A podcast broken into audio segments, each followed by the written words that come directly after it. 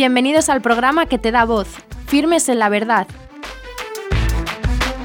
con Mariana García de Alvear.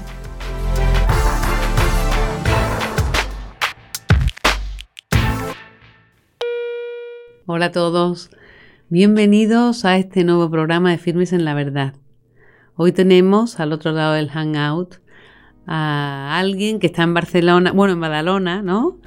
Natural de Barcelona, y él se llama Nacho Sánchez. Él es abogado, pero está invitado a nuestro programa para que nos cuente una serie de apostolados en los que él colabora, participa y mm, da bastante tiempo de, su vida cotidiana. ¿Qué tal, Nacho? ¿Cómo estás? Muy bien, encantado. Oye, qué bien tenerte con nosotros. Bueno, quería eh, que nos hicieras un recorrido por esa diversidad de apostolados en los que tú colaboras, participas y en los que pones bastante tiempo y que nos hablaras un poco de cada uno para acercarnos. Vamos a ver, lo que siempre me gusta contar es que ¿por qué hago los apostolados?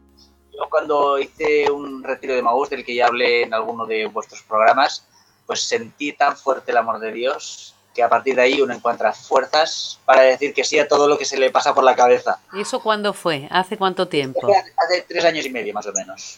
Y a partir de aquí, pues bueno, pues eh, suerte que estoy en una parroquia, de, yo vivo en Barcelona, pero vamos a una parroquia que está en Badalona, que es del Padre Felipe, en la parroquia de San Sebastián, y pues bueno, como toda parroquia, pues tiene su vida parroquial, ¿no? Unas tienen más, otros tienen menos, y en esta hay cantidad de vida parroquial. Fíjate, ¿eso a qué es debido? ¿A qué es debido? Bueno, primero un sacerdote eh, con iniciativa y enamorado del Señor, que fue a Medjugorje, que ha, traído, es el que trajo los retiros de Maus a Barcelona, y bueno, van saliendo, la verdad es que van saliendo los apostolados como setas. Qué bien. Y muy bien. Y nada, la primera iniciativa eh, fue con una cosa que se llama San Alberto Hurtado. Era un santo chileno que iba por Barcelona en la época de antes de la guerra civil, iba recogiendo eh, indigentes sin techo eh, de las calles, ¿no? Se preocupaba de ello.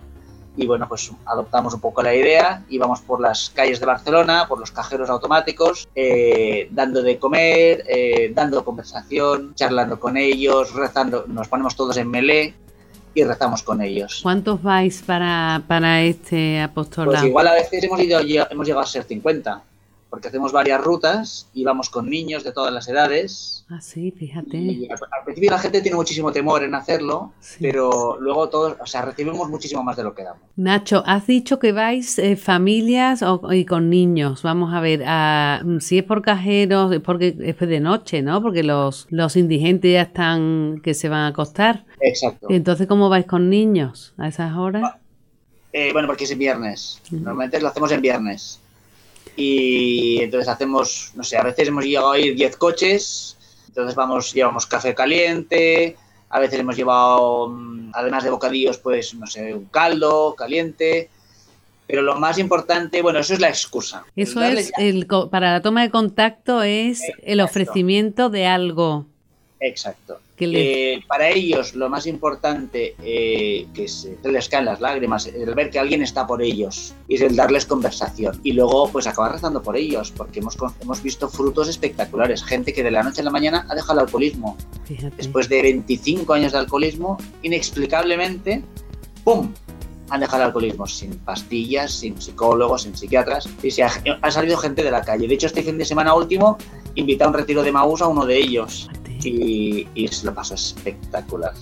Y el caso más, más destacado que conozco es de un chico que, que era de Argentina, que el día que fuimos a darle de comer, el día que lo conocimos, se descolgaban literalmente unas ratas tamaño rinoceronte del árbol que tenía al lado, donde él dormía. Y tranquilamente colgaban la comida de, las ramas para que las ratas no se llevaban la comida que tenían acumulada. Y él lloró, me acuerdo que lloraba con nosotros, abrazado a nosotros, porque no sé, o sea, fue tan impactante para él y simplemente el darle cariño y darle conversación y ir rezando con él y al cabo de seis meses vimos que ya no estaba en la calle y conseguí su teléfono, él consiguió mi teléfono, conseguimos contactar, lo invité a comer y me contó que, que había dejado inexplicablemente el alcohol. Las chicas de la, la asistente social no se lo creía.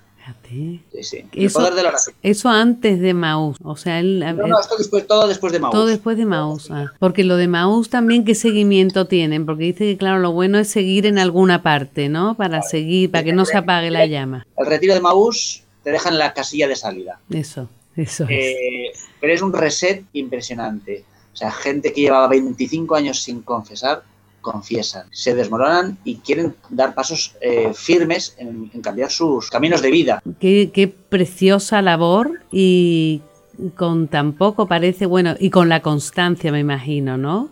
Sí, sí. Y que el cariño. Solo hay que estar ahí y los frutos son espectaculares. Es que no cuesta, hay que despojarse de la inicial pereza o de los respetos humanos porque los frutos son impresionantes. Solo hay que estar ahí. Todo es obra de Dios, de verdad. Sí, porque claro, vosotros ofrecéis eso y después el seguimiento que hacéis, que es ir otro viernes a llevarle también algo y ya. ¿O? Nosotros lo que no prometemos que volveremos, no les damos dinero, porque sabemos que el 90% de ellos en una medida u otra están o con el alcohol o con las drogas, ¿vale? Para sobrellevar la dura carga que representa el vivir en la calle, ¿vale? Pero el seguimiento, bueno, el Señor trabaja, nosotros hacemos lo que tenemos que hacer. Y el Señor se ocupa pues de escoger uno, a escoger a otro, y poquito a poco pues van saliendo de una manera u otra. También es cuestión de buscarles trabajo. Hay bastantes asociaciones aquí pues que te buscan trabajo, eh, que te piden currículums, porque hay empresas, grandes empresas que un pequeño porcentaje de sus empleados pues los destinan a este tipo de perfiles. ¿no? Oh, qué bien, ¿eh? Qué maravilla. Bueno, eso es, yo es que mm, como tenemos un límite de tiempo, vamos a seguir recorriendo los apostolados. Este es precioso, desde luego, y además siempre hay, ¿no? Siempre hay gente así a nuestro alrededor. Eh, entonces eso lo hacéis un poco desde la parroquia y en familia. ¿Qué otros apostolados eh, Pues un día, eh, al volver de San Alberto Hurtado, un inconsciente y yo decidimos, eh, bueno, le, digo, oye, ¿te vienes conmigo? Hablamos en, broma, ¿eh? Digo, ¿te vienes conmigo de putas? Y se animó. Y entonces nos fuimos, íbamos muy asustados porque nos salieran chulos o cosas, ¿no? Y entonces íbamos, yo recuerdo que íbamos rezando la oración del Arcángel San Miguel y iba con una estampita de la Virgen María pequeñita y me presentaba yo. Digo, mira, es que estoy buscando una chica muy guapa, no sé si la conoces. Y ah, esto, esto es de Dios, ¿no? Esto es de la Virgen María. Pues no te puedes ni imaginar. La primera chica que, que nos impactó más, al acabar de rezar la oración del Arcángel San Miguel, se destapa y tenía un Arcángel San Miguel tatuado en la espalda. Fíjate. Y nos quedamos y esto no puede ser casualidad. Esto no puede ser casualidad. Y nos dijo, no, yo conozco de este sitio. Yo he ido a muchas peregrinaciones, a muchos sitios. En este caso era Astrid, ¿eh? la chica que más representativa de todas las que hemos eh, contactado. Y, pero yo no he ido a, esta, a este sitio. He invitado a varias prostitutas a otros sitios, a Monte Sant'Angelo, a la Salet. Eh, pero tú sabes que la vida tomas decisiones incorrectas y yo ya no sé, no sé salir de eso. Pero tengo la intuición de que cuando vaya a este sitio, eh, abandonar este tipo de vida. Y digo, bueno, pues ya sabes que la Virgen María dice que a Medjugorje no va eh, nadie si no es por invitación. Oye, o sea que tú ibas con la, con la estampa de Medjugorje, de la Virgen de Medjugorje, y le decías a ellas que, que si conocían a esa chica, ¿no? Que era tan guapa o qué. Exacto. Exacto. Entonces ella se vio impelada, vamos, se vio perfectamente eh, invitada, ¿no? Interpelada o qué. Exacto, exacto. De hecho, este verano pasado me fui en coche con, con un mozo de escuadra, con su pareja, con un seminarista y con una prostituta transexual. Fíjate. Solo faltaba Pedro Almodóvar detrás grabándonos. ¿A dónde fuiste? A, a Medjugorje, a Medjugorje. Entonces, eh, tú empiezas ese día porque os dio la inspiración, vamos, o, la revelación podría ser, que, que, se, te inspiraste, y vas a dar a conocer a las prostitutas que existe alguien que les quiere rescatar, ¿ok? Pero bueno, pero mm, tú porque tienes mucha labia, como quien dice, ¿no? Porque otro no sabe cómo romper y acercarse y ofrecer eso, ¿no? Eh, hay que lanzarse. Decir, ¿qué le dices? Yo qué sé, o sea, no, no es que te sientes en casa a meditar y qué le puedo contar y qué le voy a decir y después de esto lo otro, no, no, inspiración, lo que te venga. Porque es que si no, y, nada, y entonces también ellas, siempre te encuentras la típica que es muy refunfuñona y no te quiere hacer ni caso. Pero eso es una entre 8, entre 10. Eh, las demás siempre puedes hablar con ellas. Entonces la idea es, ya sabíamos que había que picar piedra. Primero hay que darse a conocer, poco a poco, vuelves otra vez, las saludas, ya, te recuerdan, otro día tienes una conversación súper profunda sobre Dios, Otro día acabamos todos en Melé rezando un Padre Nuestro, Ave María y un Gloria con ellas.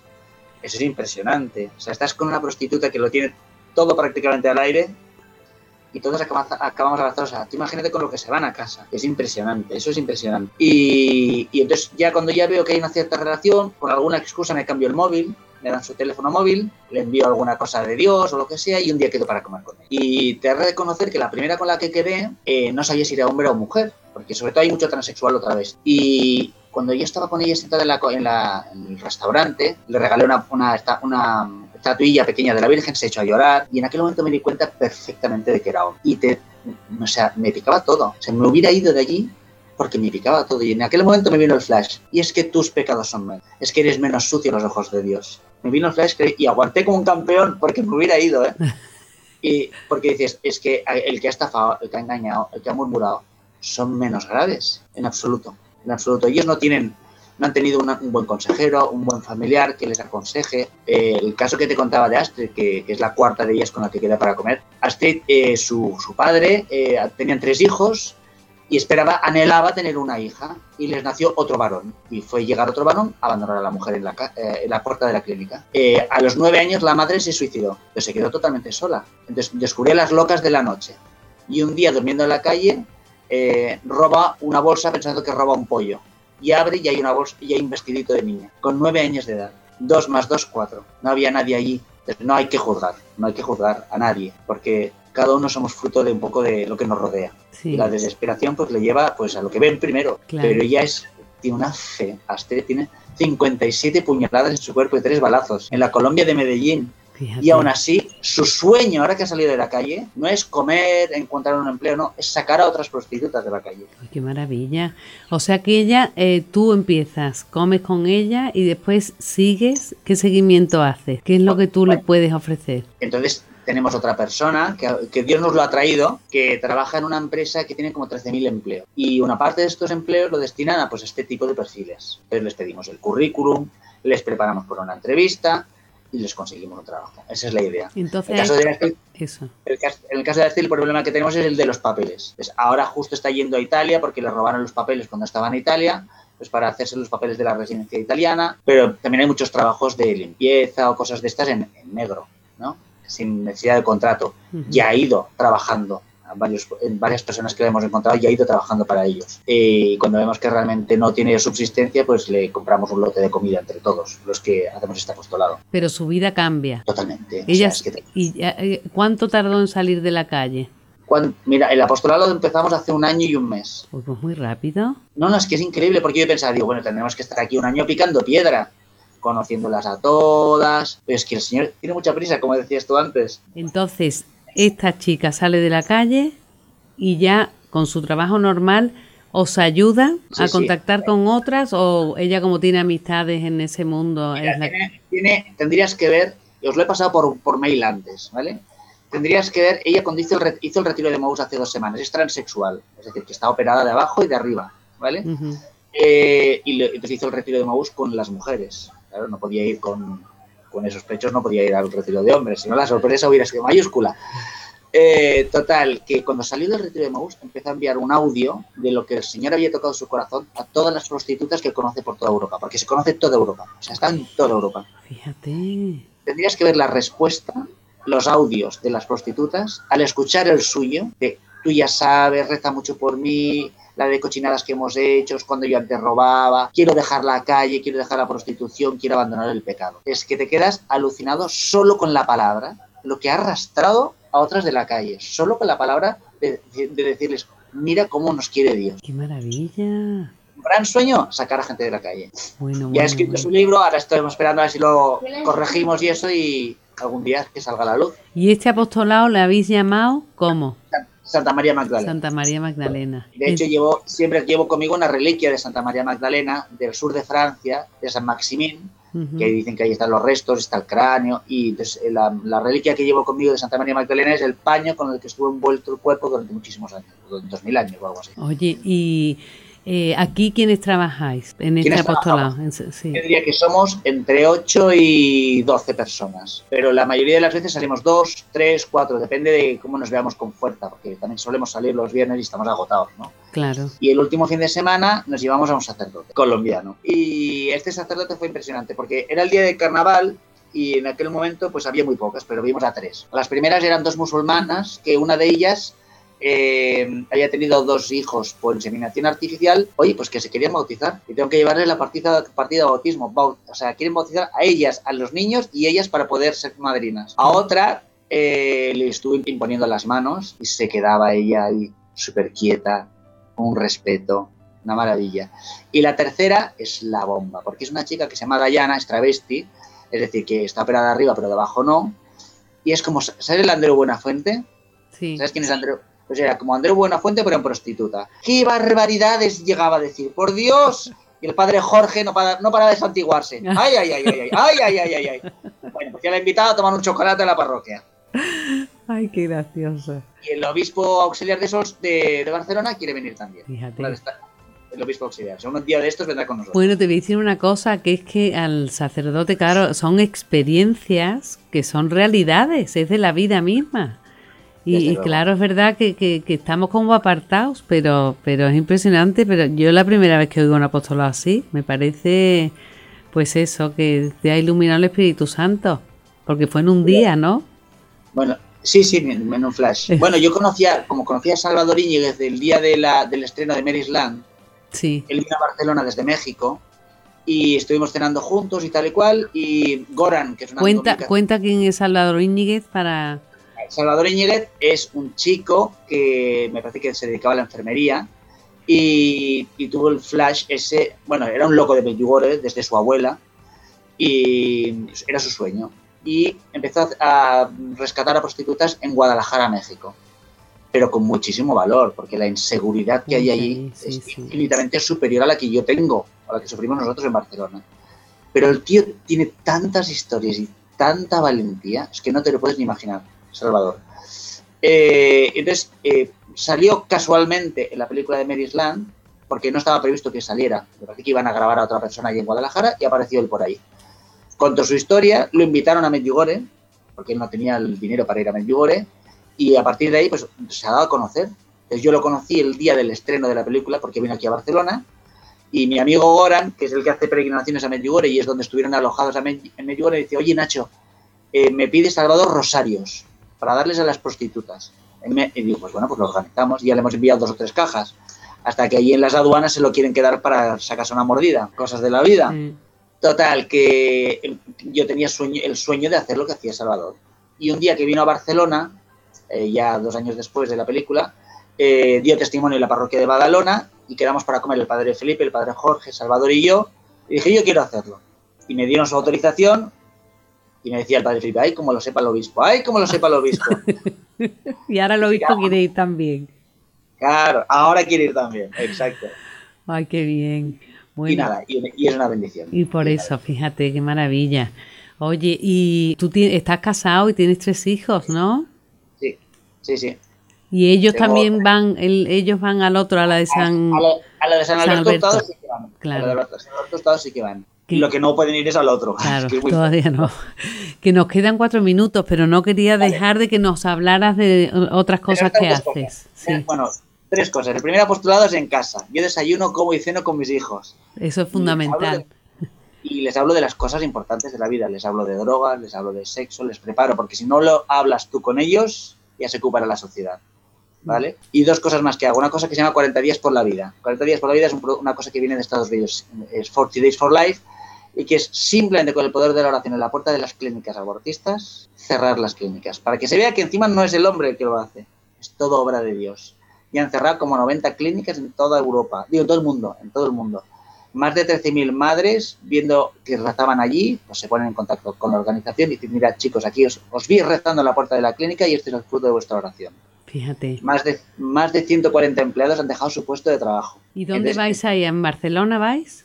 Aquí vamos en Barcelona a una clínica abortista que está en la calle Anglí y entonces se trata de hacer turnos de no menos de dos personas, donde dos o tres estén reunidos, yo estoy en medio de ellos, eh, durante 40 días. Se hacen dos campañas al año y es como un poco como la adoración perpetua, hay que cubrir los turnos. ¿Todo el día? ¿Todo el día, toda la noche? No, en, Barcelona de momento no, mm. pero yo sé de sitios, por ejemplo en Colombia, en Bogotá hay cuatro clínicas, hay sitios que están las 24 horas, sobre todo en Estados Unidos.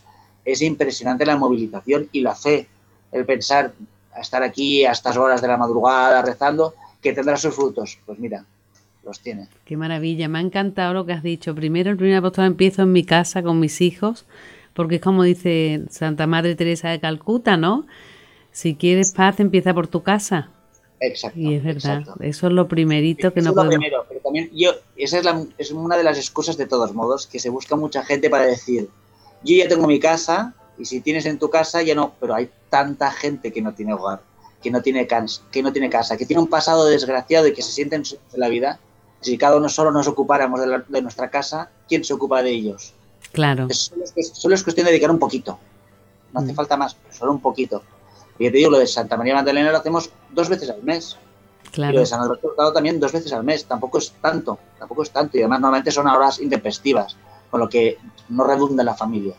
Claro. ¿vale? Y lo último es simplemente que soy de la milicia de la Inmaculada, de eh, o sea, somos caballeros o milites de la milicia de la Inmaculada. ¿Y eso de qué se trata? ¿Qué se, qué eh, San Maximiliano María Colbe, que murió eh, por los nazis en un campo de concentración, vio cómo la masonería atacaba a la iglesia, al Papa en, la misma Roma. Y entonces reunió varios sacerdotes y, hicieron la milicia. ¿vale? Entonces, ¿qué destacar de la la Inmaculada? Primero, en la consagración a María de San Luis de Griñón de Montfort de, de 33 días, crucial para estos últimos tiempos. Y, la medalla de la Milagrosa. Vamos regalando medallas de la Milagrosa y entonces hemos establecido un sistema. Vamos apuntando a quién se la hemos regalado, qué intención tenemos y hacer un seguimiento y rezar por ellos y ver dentro de seis meses dónde están. qué bonito, eso se puede hacer en cualquier lado, claro. Ni más ni menos. Le damos una historia de lo que es la medalla de la Milagrosa, les proponemos entrar en uno de tantos grupos de WhatsApp que hay de la consagración de los 33 días y el Señor se ocupará, o la Virgen María en este caso se ocupará. Claro, pero ella es más gente que hace oración, que se que, está unida en todo, bueno, una lucha tremenda, es un trabajo magnífico, como tú dices, ellos después se ocupan los de arriba, entonces son con una eficacia. Exacto, y además te quita, te quita peso, te quita peso, te quita responsabilidad. Oye, Nacho, pues nada, se nos ha acabado el tiempo, pero mm, nos ha encantado estar aquí en Firmes en la Verdad contigo, porque desde luego permanece firmes en la verdad, haciendo de tu vida eh, de verdad consecuencia y acción, ¿no? Y sin olvidar a los de arriba, que es nuestro soporte y los que de verdad llevan en peso el trabajo. Desde luego, desde luego. Muy bien. Oye, muchas pues gracias, ¿eh? Muchas gracias a vosotras. Bueno, hasta otro programa. Adiós. Gracias. Bueno, queridos oyentes, pues ya sabemos que como él dice, como Nacho dice, eh, mm, los que tenemos casa, los que tenemos familia, eso no se puede olvidar. Hay que empezar mm, por no olvidar esa obligación, pero sí podemos organizarnos para tener tiempo para otras cosas, porque hay tanta gente que lo necesita a nuestro alrededor, que podemos enriquecerles y darles de verdad lo que merece la pena, que es a Cristo y a la Virgen. Pues eh, sin nada más, hasta el próximo programa. Gracias.